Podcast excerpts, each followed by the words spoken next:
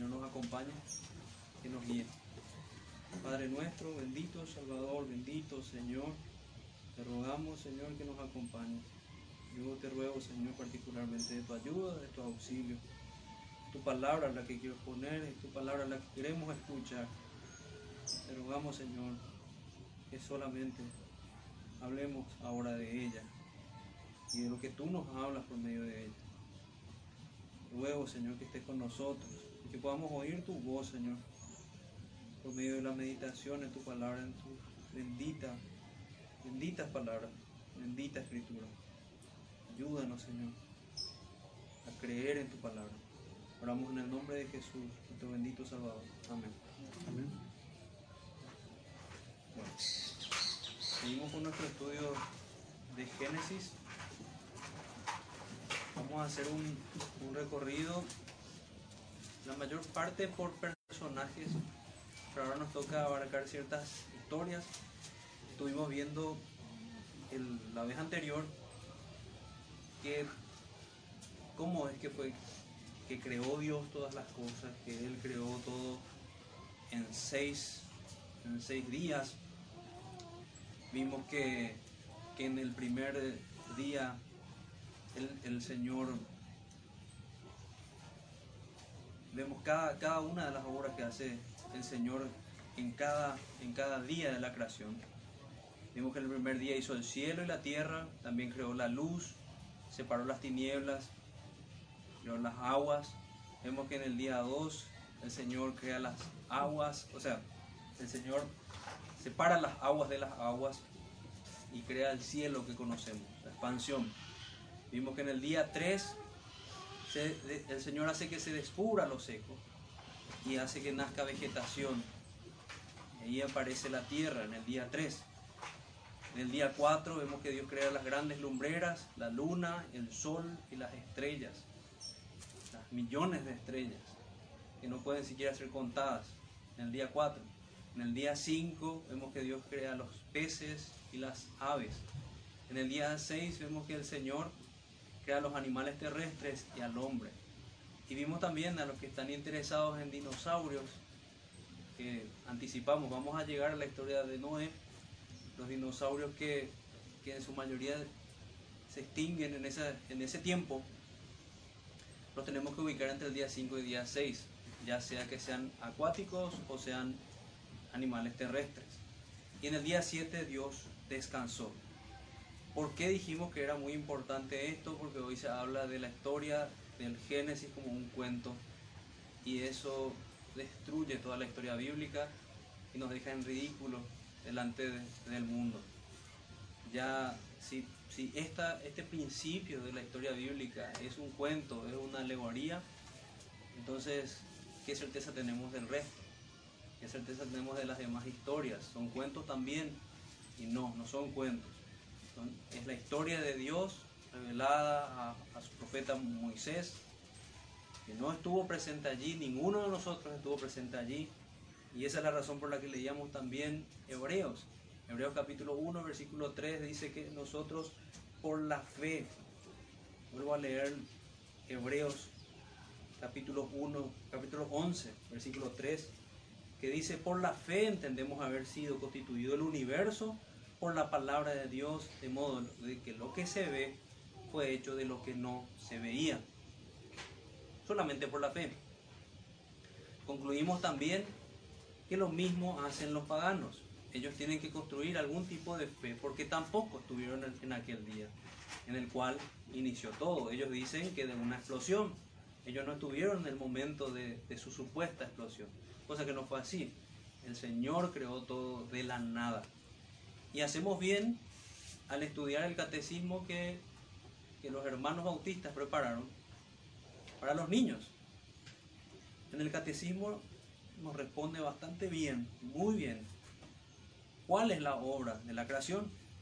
Y dice que la obra de la creación de Dios, la obra de la creación es Dios haber hecho de la nada todas las cosas. Hay una frase que usan los teólogos que es ex nihilo, que es lo mismo, es de la nada. Dios hizo de la nada todas las cosas. Eso vemos en Génesis 1.1. Por la palabra de su poder. Eso es lo que leímos en Hebreos 11.3. En el espacio de seis días. Y todas ellas muy buenas. Todas ellas muy buenas. Repito la respuesta. ¿Cuál es la obra de creación? La obra de creación, esta es la pregunta 9 del Catecismo Bautista. ¿Cuál es la obra de la creación? La obra de la creación es Dios haber hecho de la nada todas las cosas. Por la palabra de su poder, su palabra poderosa creó todo, en el espacio de seis días y todas ellas muy buenas. Todas fueron hechas muy buenas. Una de las cosas que podemos agregar aquí es que Dios crea todo, y toda esta moda de introducción antes de ir a nuestro capítulo 2, el que vamos a estar leyendo, Dios crea todo a partir de. Dios crea todo a partir de sus decretos. Dios no hace algo antojadizamente y va decidiendo sobre la marcha. Es lo que nosotros leemos en varios lugares de las escrituras, vemos en Apocalipsis 4.11, en Daniel 4.35. Vayamos a, esos textos. Apocalipsis 4.11.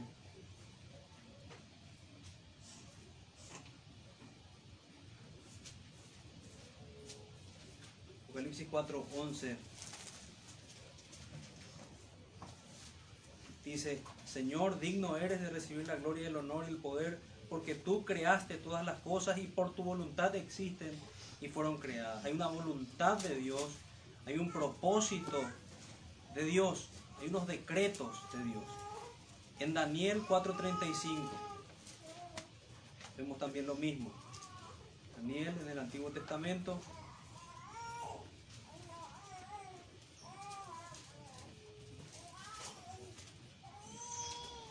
Daniel 4 35 dice así, todos los habitantes de la tierra son considerados como nada, y Él hace según su voluntad en el ejército del cielo y en los habitantes de la tierra, y no hay quien detenga su mano y le diga, ¿qué haces? No hay ninguno. Y, vemos que, que el, el Señor hace todo conforme a sus decretos. Voy a leer por tanto también lo que dice nuestro catecismo acerca de sus decretos. ¿Cuáles son los decretos de Dios? Los decretos de Dios son su propósito eterno según los designios de su voluntad, por lo cual para su propia gloria ha predestinado todo lo que habrá de pasar. que vemos en Efesios 11, 12. ¿Y cómo ejecuta Dios sus decretos? Dios ejecuta sus decretos en las obras de creación y de su providencia. Lo que estudiamos en el capítulo 1 es la obra de creación. Y lo que vamos a estar estudiando ahora es la obra de creación, pero específicamente enfocándonos en la historia del hombre. Para eso les pido que vayamos a Génesis capítulo 2, que va a ser nuestro texto de estudio. Génesis capítulo 2, les pido también si pudieran ponerse en pie para la lectura.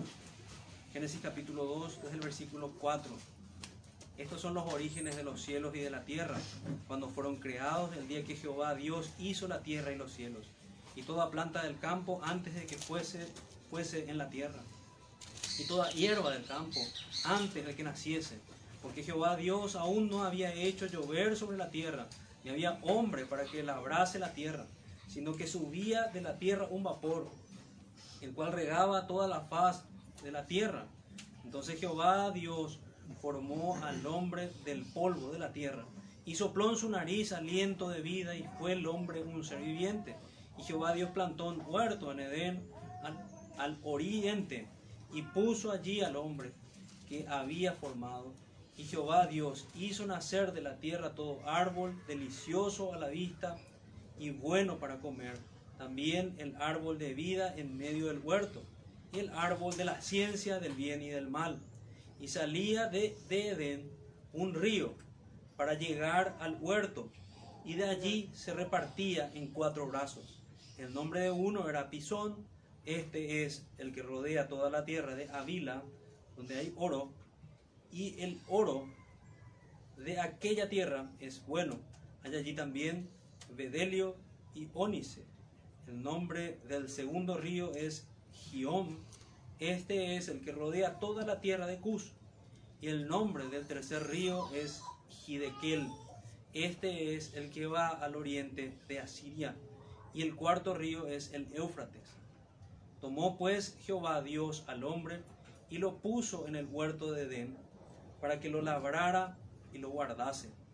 Y mandó Jehová Dios al hombre diciendo, de todo árbol del huerto podrás comer, mas del árbol de la ciencia del bien y del mal no comerás, porque el día que de él comieres ciertamente morirás. Y dijo Jehová Dios, no es bueno que el hombre esté solo, le haré ayuda idónea para él. Jehová Dios formó pues de la tierra toda bestia del campo y toda ave de los cielos y las trajo a Adán para que viese cómo las había de llamar. Y todo lo que Adán llamó a los animales vivientes, ese es su nombre. Y puso Adán nombre a toda bestia y ave de los cielos y a todo ganado del campo. Mas para Adán no se halló ayuda idónea para él. Entonces Jehová Dios hizo caer el sueño profundo sobre Adán, y mientras éste dormía, tomó una de sus costillas y cerró la carne en su lugar y de la costilla que Jehová Dios tomó del hombre, hizo una mujer y la trajo al hombre. Dijo entonces Adán, esto es ahora hueso de mis huesos y carne de mi carne. Esta será llamada varona, porque del varón fue tomada. Por tanto, dejará el hombre a su padre y a su madre, y se unirá a su mujer, y serán una sola carne. Y estaban ambos desnudos, Adán y su mujer, y no se avergonzaban. Amén. En otra porción, como, como les decía, vamos a ir avanzando por historias. Y hoy nos vamos a estar enfocando en el énfasis que, vemos en esas historias. Podemos, podemos pensar en, algo que, que unifica todo este pasaje, que de Dios toma su nombre todas las familias de la tierra. De Dios toman su nombre todas las familias de la tierra. Podemos ponerle por título a este sermón ese, ese nombre. Entonces, dijimos, ¿qué había hecho Dios en cada día? Eso no cambia, la palabra de Dios no se contradice. Tristemente, cierto sector evangélico y también del catolicismo romano habla de contradicción en el capítulo 1 y capítulo 2, que son teorías erróneas como las que también estudiamos el domingo anterior. Teorías erróneas ligadas a, solamente citando, sería bueno que, vayamos recordando eso como herramientas. La teoría de la brecha que habla de que entre el versículo 1 y el versículo 2 hay una gran, un gran periodo de tiempo, cosa que no es así. Y algo parecido hacen también con nuestro capítulo 2, porque ellos dicen que entra en contradicción y que a partir de ahí quieren fundamentar con más fuerza que nuestra interpretación tiene que ser alegórica y no literal. Entonces, vamos a, responder a eso. En realidad lo que tenemos que entender nosotros que a partir de aquí, ya no, que el versículo, capítulo 1, tenemos que definirlo así, Dios nos está hablando de su creación entera, de que Él hizo en cada día de la creación. Eso es lo que tenemos que ver. Pero en el capítulo 2 tenemos que ver que el Señor nos está hablando de la historia del ser humano, de, del hombre que fue creado a imagen y semejanza de Dios, el hombre que es puesto como corona de su creación. Y parece tal vez un nombre muy grande, tal vez aquellos a quienes le acusamos de ser antropocentristas nos van a decir que nosotros somos eso al decir tal cosa, pero no es, no es eso. Decimos que es corona de su creación porque la misma palabra muestra así, muestra que fuimos creados a imagen y semejanza de Dios. La imagen de Dios fue puesta en todo ser humano. Por eso es tan grave el pecado contra nuestro prójimo. Por eso es tan grave. Por eso Dios nos habla de gravedad del homicidio, nos habla con gravedad de las mentiras, nos habla con gravedad de, cualquier acto malicioso que tengamos contra nuestro prójimo, porque estamos obrando mal contra una criatura hecha a la imagen y semejanza de Dios. Podemos decir que de la misma manera nos comportaríamos con Dios también. Y es esa la dignidad con la que el, el Señor crea al hombre. Entonces, volviendo a nuestro versículo, versículo 4, que fue donde terminamos el sermón anterior y donde empezamos este, dice el versículo 4, estos son los orígenes de los cielos y de la tierra cuando fueron creados. Cuando fueron creados el día que Jehová Dios hizo la tierra y los cielos. Allí es que vemos y dijimos que la palabra, el libro Génesis, surge de este nombre. Esa traducción que se hace aquí, que es orígenes. Que en realidad también puede ser traducido como generaciones, que significa familias. Génesis no es solo un libro de principios, sino también de familias. A partir de aquí vemos familias, genealogías. Entonces podría ser traducida esta frase, estas son las familias de los cielos y de la tierra cuando fueron creados el día que el Señor Dios hizo la tierra y los cielos. Eso es lo que podemos ver. Entonces Dios establece familias aquí vamos a ver cómo estableció la primera familia humana, Adán y Eva. Los versículos 5 y 6 dice, y toda planta del campo, antes que fuese en la tierra y toda hierba del campo antes de que naciese, porque Jehová Dios aún no había hecho llover sobre la tierra, ni había hombre para que la labrase la tierra, sino que subía de la tierra un vapor el cual regaba toda la faz de la tierra. Bueno, aquí no tenemos que ver que, que nos está hablando, como dijimos antes, de, de un nuevo acto creativo, sino que como escuchaba que decía el hermano, tenemos que colocarnos en el día 6, cuando Dios crea al hombre. O tal vez cuando vemos aquí las plantas que surgen, ver que el, día 3 y todo lo que Dios colocó para el disfrute del hombre y para que el hombre sojuzgara sobre la tierra. Lo que vemos en este versículo, ya como Dios está colocando al hombre en relación con toda la creación.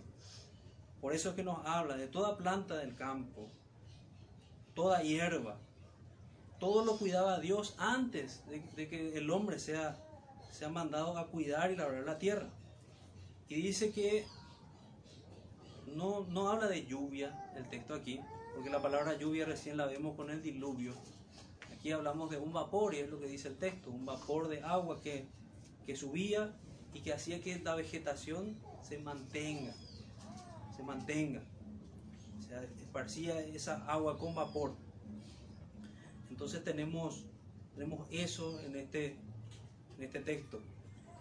En el versículo 7 dice, entonces Jehová Dios formó al hombre del polvo de la tierra. Y aquí vamos ya específicamente, veíamos en, el versículo anterior el entorno, la relación que, el hombre tiene con, la creación de Dios, con, con, demás, con lo demás que creó Dios y después vemos cómo Dios, nuestro Creador, nos sustenta, sustenta en todas las cosas.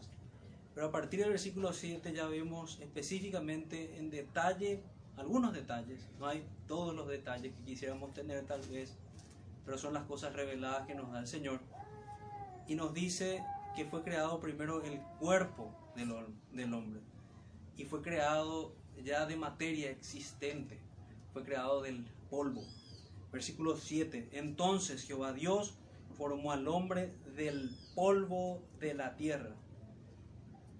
Creó al hombre del polvo de la tierra. Creó el cuerpo del hombre del polvo de la tierra. Nosotros podemos ver y haciendo un poco de, enriqueciendo un poco nuestro análisis con lo que estudian ciertos científicos, que el, que el hombre está compuesto de 15 o 16 elementos químicos todos ellos salen de la Tierra. La ciencia observacional siempre va a afirmar y va, a ir en la misma dirección que habla la palabra de Dios. Dios estableció las cosas y las cosas que Él dice son, son reales. Fuimos creados del polvo. Y luego dice el versículo 7, y sopló en su nariz aliento de vida. Y esto es lo que, lo que da valor realmente al hombre. No es solamente polvo de la tierra, es esto lo que nos diferencia de las demás criaturas. No vemos esto en ninguna otra criatura hecha por Dios. Dios con un especial cuidado dice que se acerca al hombre y sopla sobre su nariz aliento de vida y a partir de allí fue un hombre, el hombre un ser viviente, un ser viviente. Esto sin duda nos, lleva a nuestra mente en los demás relatos de la relación de Dios con, con nosotros, con sus criaturas. Este libro de Dios está unido de Génesis hasta Apocalipsis. Nosotros vemos que es lo mismo lo que Dios hace con nosotros, estando nosotros muertos, siendo solamente carne prácticamente, Él nos da vida por su Espíritu. Eso es lo que hace el Señor Jesucristo en nosotros. Y en este momento es lo que hizo con Adán. Estaba el cuerpo muerto de Adán, digamos, de alguna manera no había muerte, el cuerpo inerte, vamos a decir, el cuerpo solamente su cuerpo, y Dios sopló y le dio vida. A partir de allí, Adán tuvo vida. Y el versículo 8 dice, y Jehová Dios plantó un huerto en Edén al oriente y puso allí al hombre que había formado. Y aquí volvemos, seguimos en el relato de cómo Dios construyó todo un hogar para Adán y Eva. Construyó todo un hogar para esta familia que él instituía. Podemos pensar en una comparación, si nosotros tenemos cuidado de alguien, el cuidado que tenemos en nuestras propias familias, nosotros preparamos un lugar para vivir. Dios preparó un lugar donde se asiente Adán con su familia. Y vemos que Dios tiene ese cuidado. Y podemos ver que allí también en este relato sobresale Adán por sobre todas las demás criaturas. Y veamos cómo es esta habitación, este ambiente en el cual Dios le coloca a Adán y a Eva. Eva todavía no está, pero a Adán. Y Jehová Dios plantó un huerto en Edén, al oriente, y puso allí al hombre que había formado. Y hacemos preguntas de vuelta, ¿de dónde lo formó? Del polvo, del polvo. Por eso textos que también leíamos dice que tenemos, Él se acuerda de nosotros, se acuerda de que somos polvo y nos asiste. Y Jehová Dios hizo nacer de la tierra todo árbol delicioso a la vista y bueno para comer. Vemos que todo lo que Dios había creado lo está colocando en función al hombre, para el disfrute del hombre. Finalmente es para la gloria de Dios. Pero Dios sustenta, nos sustenta a nosotros y nos coloca un montón de bendiciones y bienes. Todo árbol delicioso a la vista y bueno para comer, también el árbol de la vida en medio del huerto y el árbol de la ciencia del bien y del mal. Estos árboles son árboles excepcionales, el árbol del bien y del mal y el árbol de la vida aquí es que también podemos ver que este, este sermón va a formar parte ya de lo que vamos a ir viendo a partir de ahora de la caída y de sus consecuencias. Ya empezamos a ver el relato incipiente de la caída. Pero aquí empezamos a ver cómo Dios crea al hombre, lo establece delante de este jardín de Edén y luego le da unas instrucciones. El versículo 10 dice, y salía de Edén un río para regar el huerto, y de allí se repartía en cuatro brazos. Dios sustentaba con agua toda su creación, y a nosotros, y al hombre mismo, ya que sabemos que el hombre también se sostiene con agua. Y el oro de aquella tierra es bueno. Hay allí también bedelio y ónice, y vemos piedras preciosas que habían en la, en la región el nombre del segundo río es Gión. Este es el que rodea toda la tierra de Cus. Y el nombre del tercer río es Hidekel. Este es el que va de oriente de Asiria. Y el cuarto río es el Éufrates. Éufrates. Bueno, muchos especularon para saber dónde se encuentra el jardín del Edén, buscándolo en la zona de Oriente. Nosotros tenemos que ir un poco más adelante al libro de Génesis y recordar que, que vamos a estudiar sobre un diluvio. Algunos llaman una gran catástrofe. No podemos pensar que, que luego de ese evento, lo vamos a estudiar, fue una gran catástrofe, un diluvio de 40 días, aguas subterráneas, destruyendo toda la tierra. No podemos pensar que esta geografía se conservó como tal. Eso no fue así. Vemos que los cañones son productos en los Estados Unidos y en otros lugares son productos de ese evento. Entonces, nuestra respuesta debería ser nosotros no sabemos dónde estuvo aquel lugar. Lo que sí sabemos es que en el capítulo 3 Dios va a expulsar a Adán y Eva de ese jardín por haber desobedecido a Dios. El versículo 10 dice, y salía de leer un río para regar, eso ya leímos. El versículo 12 y 13, versículo 13, 14, versículo 15. Tomó pues Jehová, Dios, al hombre y lo puso en el huerto de Edén para que lo labrara y lo guardase. A partir de aquí Dios le da un trabajo a Adán. Una de las cosas que se desprenden de este relato que el trabajo no es malo Recién a partir de Génesis capítulo 3 vemos que entra el sudor de la frente y las espinas y cardos que dan dolor y sacrificio al trabajo.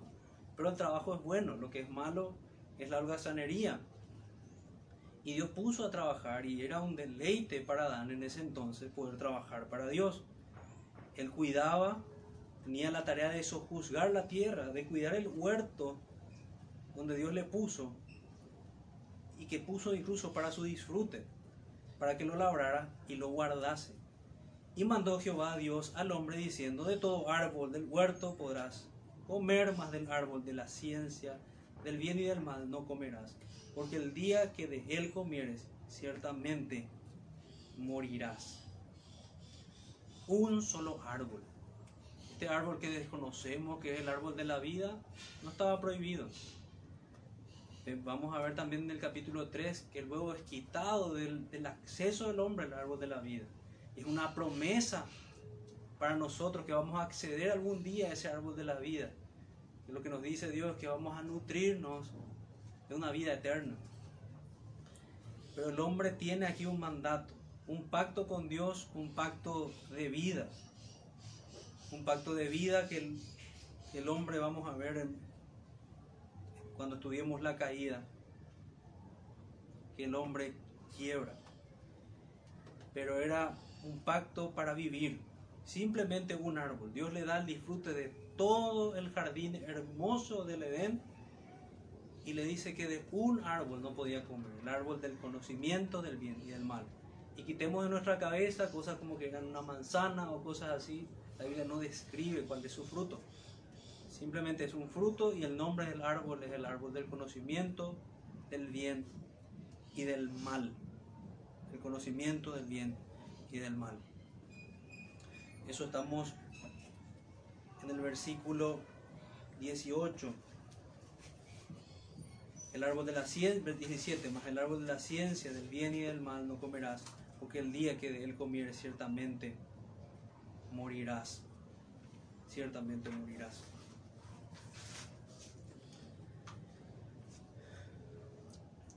Fue lo que pasó tristemente con, con Adán.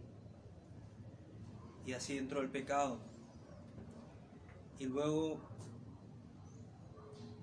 vemos Jehová Dios formó pues de la tierra, versículo 18, y dijo Jehová Dios, no es bueno que el hombre esté solo. Hasta allí vemos la relación, en el versículo anterior, la relación en la cual Dios entra con su criatura, con ninguna otra criatura, eso es bueno entender. Dios entra en una relación así, una relación de pacto. Y establece una promesa y establece una consecuencia. Eso es un pacto, una promesa con sanciones. Nosotros sabemos que Adán no cumplió, pero sabemos que hay un postrer Adán que sí cumplió. Hay una, una forma literaria que se llama quiasmo. Los quiasmos son paralelismos contrapuestos paralelismos que expresan una idea A y una idea B y después expresan una idea B y una idea A.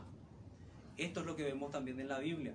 Nosotros vemos que la Biblia empieza con, con Adán y Eva y después vemos que la Biblia termina y empieza con un matrimonio, que es lo que vamos a ver ahora también.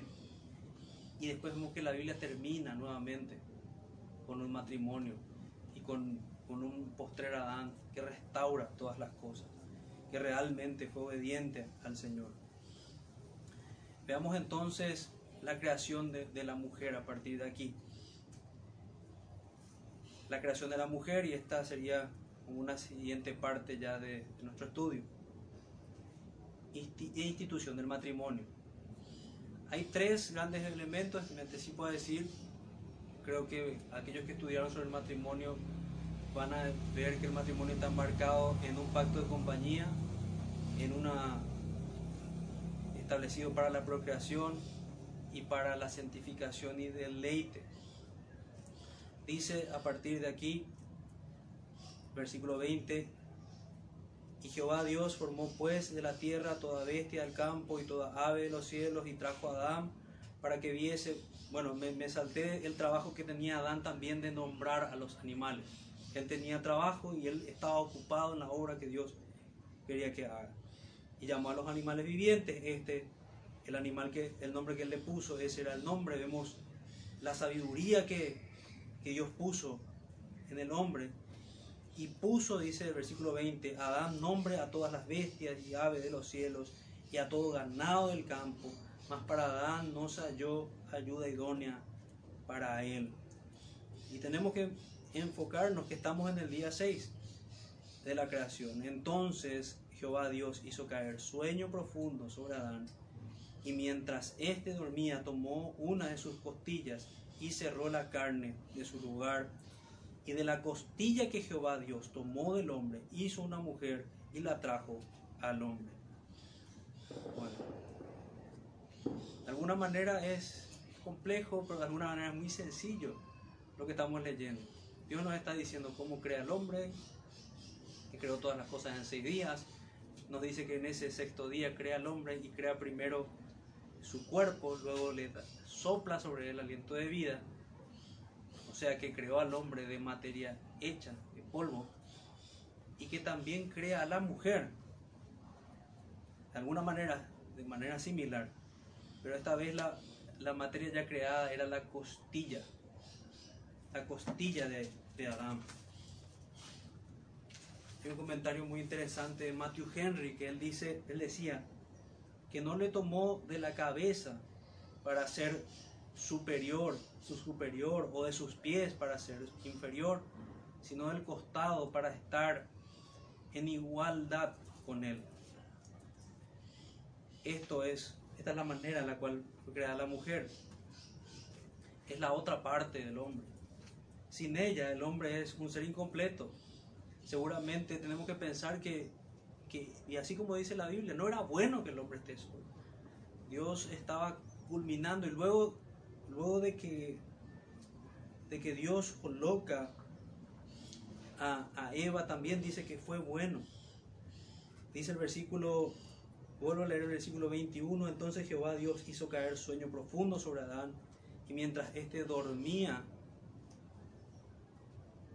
tomó de sus costillas y cerró la carne de su lugar. Lo que podemos ver es que Adán tuvo la posibilidad de ver a su alrededor de ver tal vez parejas de otros animales y ver que no había otro como él. Eso es lo que vemos también en el texto. Pero el Señor dice que hace caer en sueño a Adán, hace una cirugía con Adán, le corta y le vuelve a cerrar y cierra nuevamente su carne.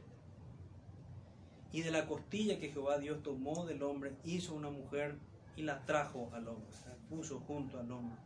Dijo entonces Adán, esto es ahora hueso de mis huesos y carne de mi carne. Esta será llamada varona porque del varón fue tomada. Bueno, ¿dónde vemos el pacto de compañía que decíamos, esa relación de compañía en, en este primer matrimonio establecido por Dios? Vemos cuando el Señor dice que no es bueno que el hombre esté solo. ¿Y dónde vemos este deleite del hombre en esta misma reacción de Adán? Cuando dice en el versículo 23, esto es ahora hueso de mis huesos y carne de mi carne. Esto era cierto, esto era así, pero lo, le llenaba de gozo. Esta será llamada varona, porque del varón fue tomada. Y la palabra original es muy parecida. La palabra para hombre es ish y la palabra para mujer es isha. Es varona. somos la misma especie. Y hay otros textos en la Biblia que me gustaría leer también que nos muestran que tanto el hombre como la mujer, no solo el hombre, somos creados a imagen y semejanza de Dios, ambos. Versículo 24, por tanto, dice, dejará el hombre a su padre y a su madre y se unirá a su mujer y serán una sola carne.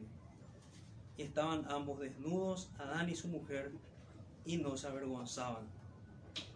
Nosotros ya habíamos visto en el capítulo 1, cuando Dios crea al hombre, que dice en el versículo 27 que Dios creó al hombre a su imagen y semejanza, a imagen y semejanza de Dios lo creó varón y hembra. Ya en el versículo capítulo 1, versículo 27 ya nos habla de la creación de ambos. Pero en este capítulo 2 eh, de alguna manera recapitulamos y vemos en detalle cómo fue, fueron algunos aspectos de esa creación.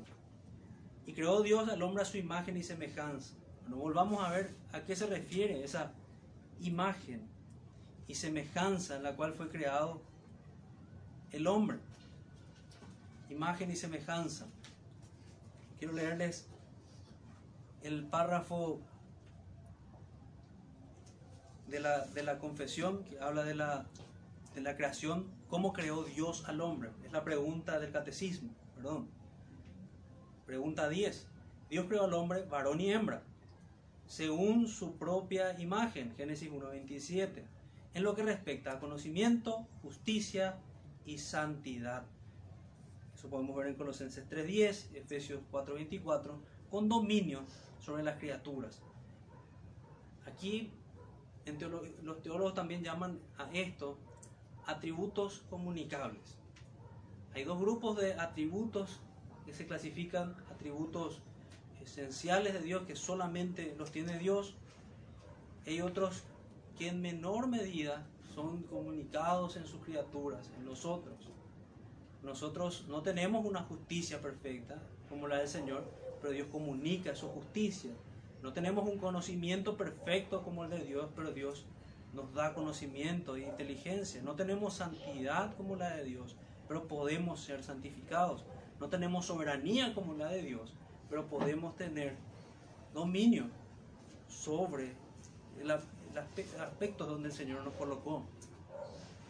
Y de esta manera podemos ver el carácter de Dios en las criaturas, en todo ser humano, incluso en los no creyentes.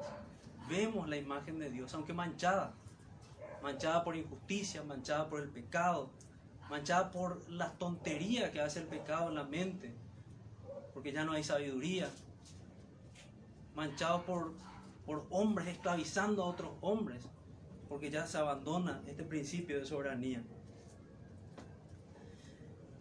Este es el relato entonces que, que vemos. El Señor crea al hombre del polvo y a la mujer de la costilla del hombre. El hombre fue, fue creado primero, señalando también esto un, un lugar de liderazgo que debería ocupar el hombre. La Biblia desarrolla el, el, rol que debe tener el hombre. Desarrolla con aquel nuevo Adán cómo debería ser un hombre, un sacerdote, un rey, alguien que enseña la palabra, alguien que cuida a la familia. Y podemos ver realmente en Cristo únicamente cómo debería ser un matrimonio.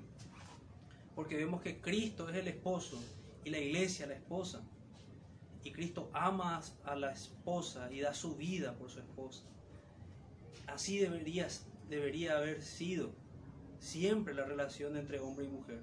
Solamente que a causa del pecado eso fue cambiado. Y de alguna manera el mundo va en contra de la institución del matrimonio. Ya no honran el matrimonio, ya no es como dice la carta a los hebreos en el capítulo 13, honroso sea el matrimonio en todos. No, la gente desprecia el matrimonio, desprecia esta institución establecida por Dios que nos comunica y nos muestra finalmente la relación de Cristo y su iglesia. Y la desprecia tanto que la actitud de rebelión es la misma que vemos en el Salmo 2, versículo 3, cuando dice el Salmo, rompamos sus cadenas y echemos de nosotros sus cuerdas. ¿Qué está tratando de hacer el hombre? El hombre quiere ir en contra de todos los mandatos de Dios. Hoy la gente se asusta al pensar en el matrimonio, no lo ve con seriedad, no lo ve como una bendición. Ignoran a Dios, ignoran el, el propósito con el cual Dios creó al hombre para glorificarle y en el orden en el cual Él establece todas las cosas. Decíamos también ayer que hay muchos que divagan diciendo yo quiero hacer la voluntad de Dios, Señor, revélame tu voluntad. Pero quieren involucrarse con la voluntad secreta de Dios, cosa que, que, Dios no reveló al hombre. Nosotros tenemos mucho para que, en, cual, en qué pensar si pensamos en la voluntad revelada de Dios, la voluntad prescriptiva de Dios. ¿Cuántos mandamientos de Dios estamos obedeciendo hoy? ¿Cuánto nos parecemos nosotros al postrer Adán que es Cristo? ¿O, cuánto, nos parecemos más al, al Adán que falló? Que falló y finalmente trajo consecuencias negativas a este mundo. Permítanme, para ir finalizando, ver algunos versículos nos muestran claramente cómo Cristo está detrás de toda esta historia de la creación. Antes, quiero leerles los párrafos de nuestra confesión. El párrafo 1 dice, en el principio agradó a Dios Padre, Hijo y Espíritu Santo, para la manifestación de la gloria de su poder, sabiduría y bondad eternos, crear o hacer el mundo y todas las cosas que en él hay ya sean visibles o invisibles, en el lapso de seis días y todas ellas muy buenas, muy buenas. Después que Dios hubo creado todas las, las demás criaturas, creó al hombre y al varón y hembra con almas racionales e inmortales, haciéndolos aptos para la vida con Dios, para la cual fueron creados, siendo hechos a imagen de Dios en conocimiento, justicia, santidad de vida, teniendo la ley de Dios escrita en sus corazones Así ya fue con Adán y Eva. Y el poder para cumplirlas. Y sin embargo con la posibilidad de transgredirlas por haber sido dejados a la libertad de su propia voluntad, que era mutable. Algunos versículos y vamos terminando. Hebreos 1.2, viendo a Cristo en la creación. Y en estos postreros días nos ha hablado por el Hijo, a quien constituyó por heredero de todo y por quien asimismo hizo el universo es la autoridad de Cristo la que podemos ver también aquí. Cristo creando al hombre, Cristo soplando sobre el hombre aliento de vida. Y Cristo estableciendo el matrimonio y estableciendo familias para que sean procreadas. Vemos en Juan 1.3, todas las cosas por Él fueron hechas y sin Él nada fue de lo que ha sido hecho, fue hecho. Vemos en Job 3.4, también al Espíritu Santo. El Espíritu de Dios me hizo y el, el soplo del Omnipotente me dio vida. El mensaje para nosotros tiene que ser el mismo. Así como Adán, tenemos que ver que el Señor sopló sobre nosotros y por eso tenemos vida. El día que el Señor retire su espíritu, nosotros morimos. El espíritu, Job 26:13, su espíritu adornó los cielos, su mano creó la serpiente tortuosa. Y vemos los atributos comunicados también en, toda su creación, porque las cosas invisibles de Él, su eterno poder y deidad, se hacen claramente visibles por medio de la creación del mundo, siendo entendidas por medio de las cosas hechas de modo que lo que de modo que no tienen excusa. Atributos comunicables. El que hizo la tierra con su poder, el que puso el orden en el mundo con su saber y extendió los cielos con sabiduría. Hay un propósito con el cual Dios creó todas las cosas. Salmo 104, 24. Cuán innumerables son tus obras, oh Jehová, hiciste todas ellas con sabiduría. Y es así como debemos ver. Este es un relato de un Dios, Dios creador y sabio. Salmo 33, 5. Él ama justicia y juicio, de misericordia de Jehová está llena toda la tierra. Él crea con su palabra, eso tampoco debemos olvidar de lo que vemos en este relato. Por la palabra de Jehová fueron hechos los cielos. Salmo 33, 6. Y todo el ejército de ellos, por el aliento de su boca, Proverbios 3, 19, fundó la tierra y afirmó los cielos con inteligencia. Hechos 14, 15. Y diciendo, varones, ¿por qué hacéis esto? Nosotros también somos hombres semejantes a vosotros, que os anunciamos que de estas vanidades os convirtáis al Dios vivo, que hizo el cielo y la tierra, el mar y todo lo que en ellos hay. Cuando vemos, como decía antes, cuando vemos un homicidio, cuando vemos un falso testimonio, tenemos que ver que estamos yendo contra un hombre creado a la imagen y semejanza de Dios. Imagen y semejanza de Dios. Hermanos, tenemos que ver así como Adán, que estamos en esa relación, en esa, podemos entrar en esa comunión que Él tuvo en el Edén por medio de Cristo. Tenemos un Dios bondadoso que se acerca a nosotros, que comunica, se comunica con nosotros, tanto hombres como mujeres. Él creó, Génesis 1.27 nos dice que Él creó al hombre y a la mujer a su, a su imagen y semejanza. Y Génesis 5, 1 al 3 dice, creó Dios al hombre a semejanza de Dios lo hizo. Varón y hembra los creó y los bendijo y llamó al hombre el nombre de ellos Adán el día que fueron creados. Ambos, según el relato de la Biblia, fueron creados a imagen y semejanza de Dios. Ambos fueron creados a imagen y semejanza de Dios. Génesis es, es eso lo que nos, nos habla. Es eso lo que vemos. Y es en eso lo que debemos meditar.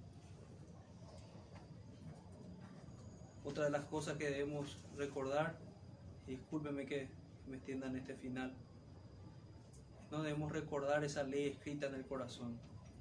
No debemos menospreciar esto que podemos entrar en una relación con Dios por medio de Cristo. Es eso lo que vemos en Romanos 5, 12. Y este sí es mi último versículo para terminar. Romanos 5, 12.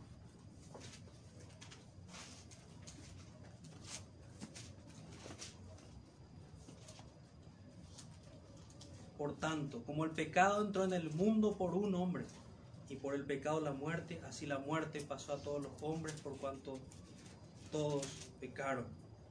Y el versículo 21 nos dice, para que así como el pecado reinó para muerte, así también la gracia reine por la justicia para vida eterna mediante Jesucristo, Señor nuestro. Hermanos, acerquémonos a Dios y acerquémonos también ahora en oración. Vamos a orar. Padre nuestro que estás en los cielos, te damos gracias Señor por tu palabra, te damos gracias porque podemos meditar en ella y te pedimos Señor que, que nos ayudes Señor a, a, crecer en el conocimiento de ti y a creer en tu, en tu palabra, a creer en, en los hechos que escribe tu palabra, a creer en tu evangelio Señor que es revelado en tu palabra.